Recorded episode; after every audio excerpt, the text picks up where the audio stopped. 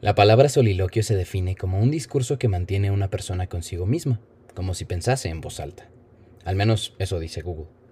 Proviene del latín soliloquium y es un recurso usado en las obras de teatro para proveer una reflexión interior por medio de la cual un personaje expresa, en voz alta y a solas, sus pensamientos e intenciones. El soliloquio original, o por lo menos el más popular, es el de Hamlet, donde el mismo Hamlet toma un cráneo y dice en voz alta, ser o no ser, esa es la cuestión. Hola, sé bienvenido al último episodio de Estudiambres. Último episodio porque al momento de grabar este episodio, pues ya tiene un par de meses que dejé de ser estudiambre. Solo me quedé con la parte de hambre. Ya terminé el internado médico de pregrado, que es como el penúltimo paso antes de tener un título universitario y ahora sí ser doctor de verdad. E hice mi examen profesional, que en teoría es el último requisito para tener una DR punto adelante de tu nombre. Cierto que me falta terminar el servicio social para ahora sí tener el título. Y cierto también que hace mucho no platico con ustedes. Hace mucho no grabo un episodio de este podcast que empecé con tanto cariño hace dos o tres años. Hace mucho que no grabo las pláticas con mis amigos acerca de mis dudas, inquietudes y prospectos. Sin embargo, el episodio de hoy es diferente. Todo este podcast se ha tratado de conocer a distintas personas con sus distintas perspectivas. Sin embargo, me pareció apropiado que el último episodio se tratara de conocerme y recordarme a mí. Entonces, hoy voy a platicarles de mí, a reflexionar sobre este año y sobre las últimas cosas que han pasado en mi vida. Prometo no ser excesivamente cursi ni subjetivo, o bueno, por lo menos lo voy a intentar. La última vez que grabé un episodio de Estudiambres fue a finales del 2020, principios del 21 estaba comenzando el internado. Estaba averiguando qué quería de mi vida como médico en general. Estaba encontrando un lugar entre mis amigos, fuera de Paco y Gus, obviamente, y en mi propia familia. Creo que puedo decir que desde la última vez que nos escuchamos he cambiado mucho, he aprendido mucho y también he vivido mucho. Todo en el espacio de 15 meses aproximadamente. Cuando empecé el internado, me encontraba en una relación de casi 6 años, donde francamente pensé que iba a pasar el resto de mi vida.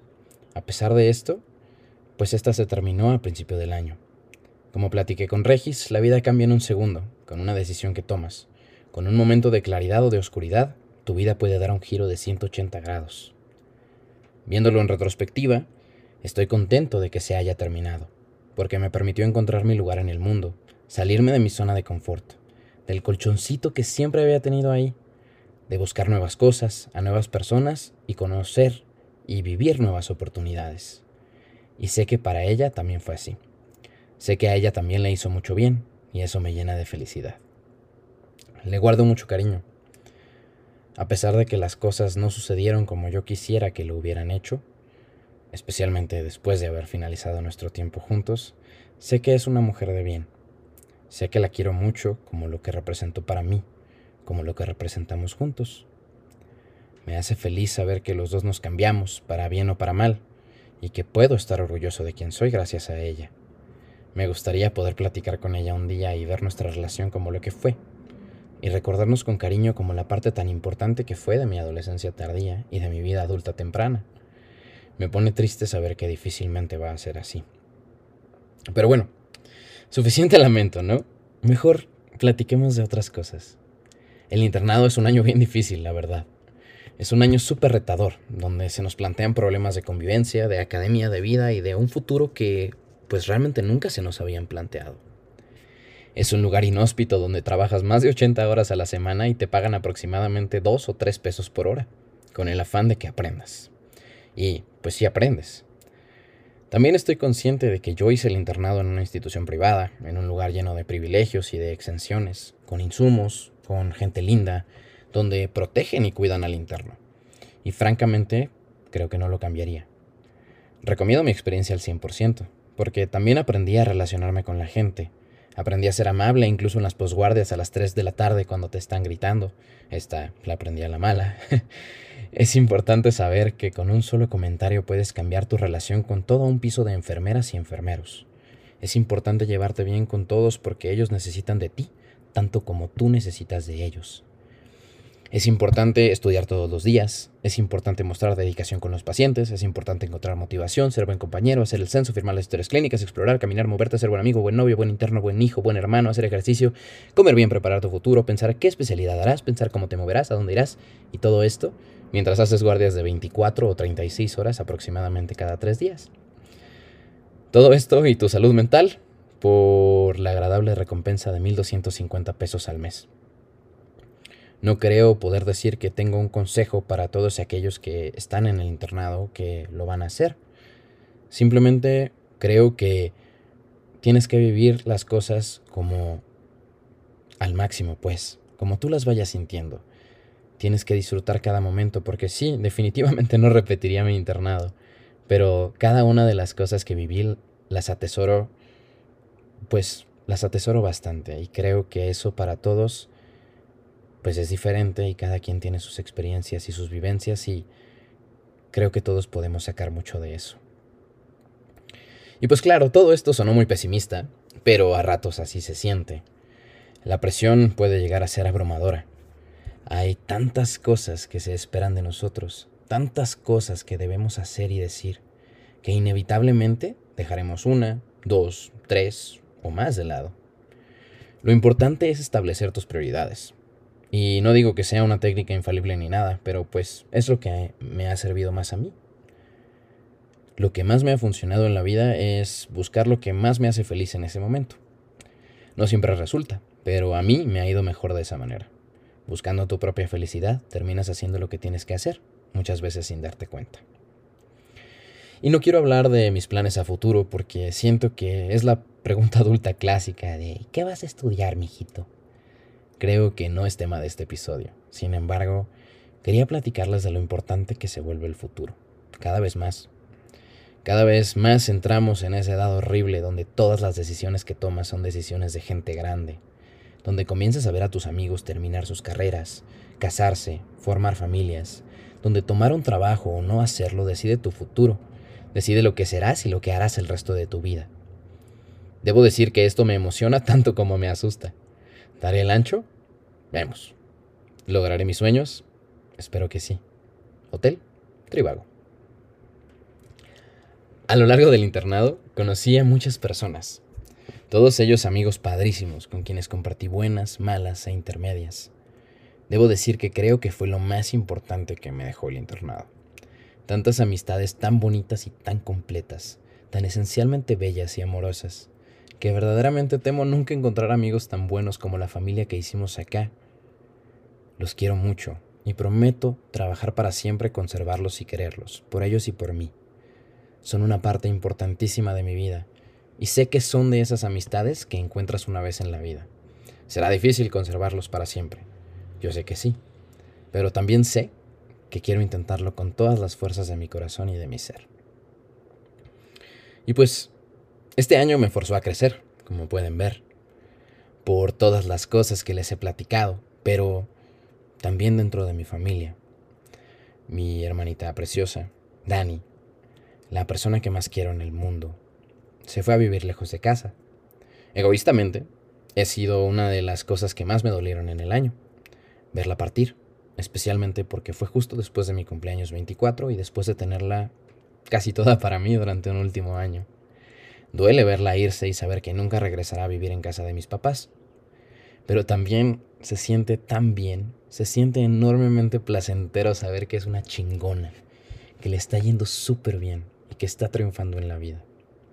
Es increíble ver cómo se encuentra en otro país, ver que poco a poco aprende más de la vida y de sí misma, de cómo construye su vida bajo sus propios términos. Es una valiente, porque en medio de una pandemia se fue a encontrar y a hacer su propia casita en Toronto a más de 10 horas en avión de todos nosotros. Le extraño enormemente, pero también estoy orgullosísimo de ella. Quiero ver cómo cumple todo lo que se propone y cómo encuentra la felicidad. Me encanta pensar que en un lugar muy remoto, bueno, no muy remoto, pero muy lejano, mi hermanita está siendo feliz y está construyendo su propia vida. Espero en un futuro poder estar más cerca de ella geográficamente, pero si no se puede, sé que siempre la tengo aquí en mi corazón. Lo más importante que creo que me pasó en la última parte del año fue realmente inesperada. Un día después de mi cumpleaños 24, una chica me habló por WhatsApp para felicitarme. Ya habíamos hablado anteriormente. Habíamos tenido contacto, pues ella me pidió recomendaciones para entrar al internado en el hospital donde yo lo hice. Sin embargo, pues nuestra interacción había sido muy limitada hasta ese momento. Pero ese día ella decidió hacerme conversación. No sé por qué. Y seguimos platicando. Total, un día a inicios de septiembre la invité a tomar una cerveza con mis amigos. Y desde que nos vimos a los ojos por primera vez en las escaleras del bar, creo que ambos supimos que íbamos a ser especiales para el otro. Que somos especiales. Poco a poco nos fuimos enamorando y de repente todo pasó a la vez. Me hizo sentir felicidad desbordante, enojo, tristeza abrumadora, alegría, orgullo, emoción, decepción frustración, sorpresa. Encontré el amor cuando francamente no lo buscaba. Y así como así, sin preguntas o contemplaciones, lo perdí. Fue un romance del que para nada me arrepiento, dado que me llenó tanto y me hizo sentir tantas cosas. Sin embargo, a veces las demandas de una persona no encajan con lo que la otra persona puede dar y la vida te lleva en distintas direcciones. Creo que llegué a sentirme atrapado, encerrado y con demasiadas obligaciones más de las que yo podía cumplir. Por más que me ha dolido, creo que ella merece un amor que la llene y que le pueda dar todo lo que pida y todo lo que quiera. Y estoy contento con la decisión que tomé porque logré identificar una situación complicada para ambos y sacarnos de ahí. No voy a mentir, estoy bastante triste, pero también estoy satisfecho. Sé que ella es una gran, gran mujer. Sé que ella va a triunfar, a lograr todo lo que desee y a encontrar todo lo que busca. La quiero muchísimo. Su corazón es puro como el de una niña, su mente es despierta como la de un halcón, y su amor desbordante como un río en época de lluvias. La extraño mucho y le deseo lo mejor. Hay algo que ha pasado en todas mis relaciones y esto es que terminan mal. Lo peor para mí es que siento que de mi parte no es. A ambas personas con quienes he tenido relaciones importantes les guardo muchísimo cariño. Sin embargo, o por lo menos desde mi punto de vista, ellas no lo ven así. Uno de mis autores favoritos, David Foster Wallace, dijo alguna vez, todo lo que suelto se queda con marcas de garras, o everything I let go of has claw marks in it, para quien lo prefiera en inglés. Me gustaría saber qué es lo que hago mal para que esto suceda así. Quiero cambiarlo. Quiero entender por qué. En otros temas igual de importantes, pero un poco menos tristes, últimamente he encontrado en mis papás genuina felicidad. Chance viene con la madurez, la verdad no lo sé, pero poco a poco mi casa se ha convertido en algo muy similar a la madriguera de Harry Potter. es un lugar donde todo el mundo puede llegar en cualquier momento y ser bien recibidos donde yo estoy más a gusto que en cualquier otro lado y donde las personas que quiero pueden encontrar una especie de refugio, donde viven las dos personas que más me quieren y que me apoyan en el mundo. Lo quiero así para siempre. Me da muchísima paz que sea así. De igual manera, mis hermanos, Paco y Agustín, se han vuelto mi casa fuera de casa. Los quiero y necesito tanto como sé que ellos a mí. Su amistad para mí es invaluable los aprecio infinitamente y lo más padre de todo esto es que yo sé que es recíproco y yo sé que los tres sabemos que nuestra amistad es de esas amistades que se sienten una vez en la vida. Y creo que lo estamos aprovechando al máximo y me hace muy feliz. Y pues, hace poco, hace tres días, hice un viaje a Toronto. Esta semana Suena interesante, pero pues realmente no lo fue tanto. Tuvo un tema sencillo, pero muy importante para mí. Conocer un poquito de la vida de Dani, mi hermanita. Y es una cosa maravillosa. Yo sé que ya lo dije antes, pero verla crecer llena mis ojos y llena mi corazón. La pasé increíble y me dio un pequeño escape de la vida que tanto necesito últimamente. A veces las emociones y los sentimientos te desbordan y lo único que necesitas es moverte, cambiar de aires, vivir experiencias distintas y olvidarte de todo un ratito para que todo se alinee en su lugar.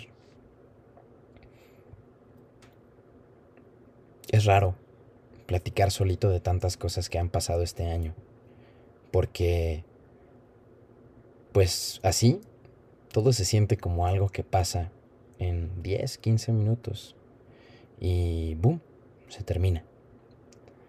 En menos de media hora puedes resumir tu vida. Tardé creo que tres meses en escribir este episodio y muy poco tiempo en platicarlo. Tantos altos y bajos que he vivido en los últimos 15 meses más o menos y para ustedes pues solo van a ser unos minutos de su día.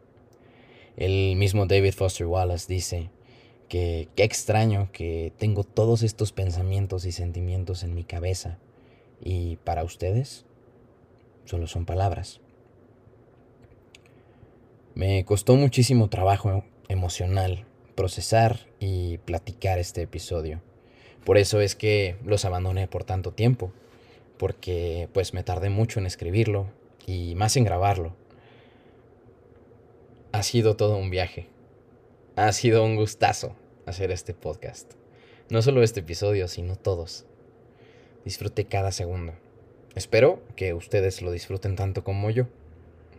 Feliz año 2022 y felicidades a todos.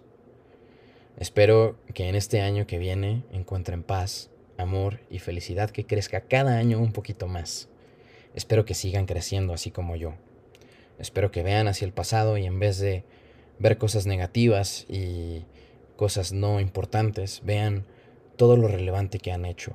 Vean todas las cosas que los han hecho las personas que son y las acepten quieran trabajar sobre ellas.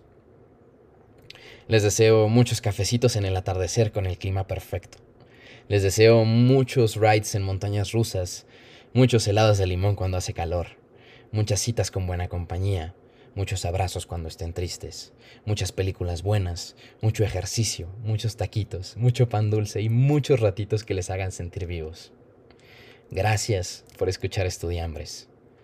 Gracias por crecer conmigo y vivir esta aventura.